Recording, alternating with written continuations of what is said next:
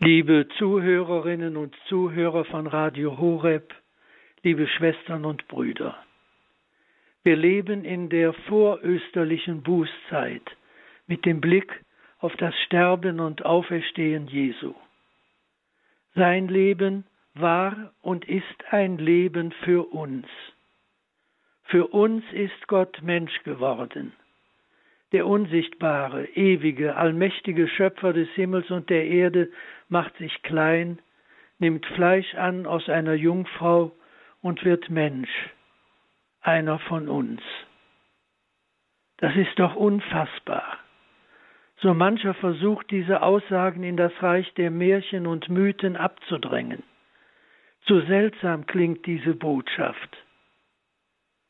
Das, was für uns so märchenhaft klingt, war für die jüdische Welt eine Provokation. Und ist dies im gewissen Sinne nicht auch für uns so? Eine Provokation für fromme Juden deshalb, weil hier entgegen der Erwartung des Messias in Pracht und Herrlichkeit die Menschwerdung Gottes abseits der Gesellschaft in einem Stall oder einer Höhle erfolgt ist. Eine Provokation, weil sein Sterben wie das eines Verbrechers anmutet.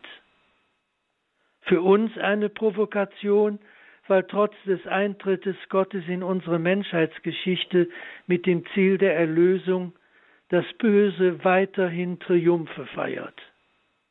Das erleben wir zurzeit nur allzu deutlich. Müsste nicht die uns verheißene Endgeschichte im Glanz von umfassender Gerechtigkeit Friede und vollendeter Liebe nicht schon jetzt sichtbar werden. Ja, Christus bezeichnet sich als das Licht der Welt, das in die Finsternis dieses irdischen Lebens einbricht und sie vertreibt. Aber sein Kommen ist an die Akzeptanz eines jeden einzelnen Menschen gebunden. Wo Jesus nicht an und aufgenommen wird, bleibt die Dunkelheit der Ungerechtigkeit Unfriede, Zerstörung, Tod. Wo er angenommen wird, breitet sich sein Licht aus und wird ein innerer Friede voller Glück erfahrbar. Irgendwo habe ich den Satz gelesen, es ist besser, eine Kerze anzuzünden, als über die Dunkelheit der Welt zu schimpfen. Diese Chance haben wir heute mitten in der Fastenzeit.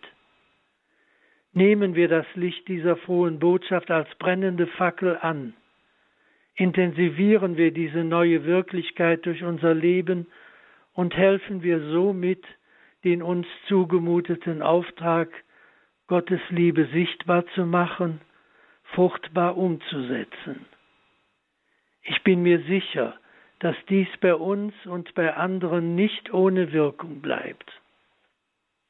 Liebe Schwestern und Brüder, in diesem Sinne bitten wir um Gottes Segen. Der Herr sei mit euch. Und mit deinem Geiste. Der Name des Herrn sei gepriesen. Von nun an bis in Ewigkeit. Unsere Hilfe ist im Namen des Herrn. Der Himmel und Erde erschaffen hat. Es segne euch und alle euch Anvertrauten der allmächtige Gott, der Vater und der Sohn und der Heilige Geist. Amen. Gelobt sei Jesus Christus. In Ewigkeit. Amen.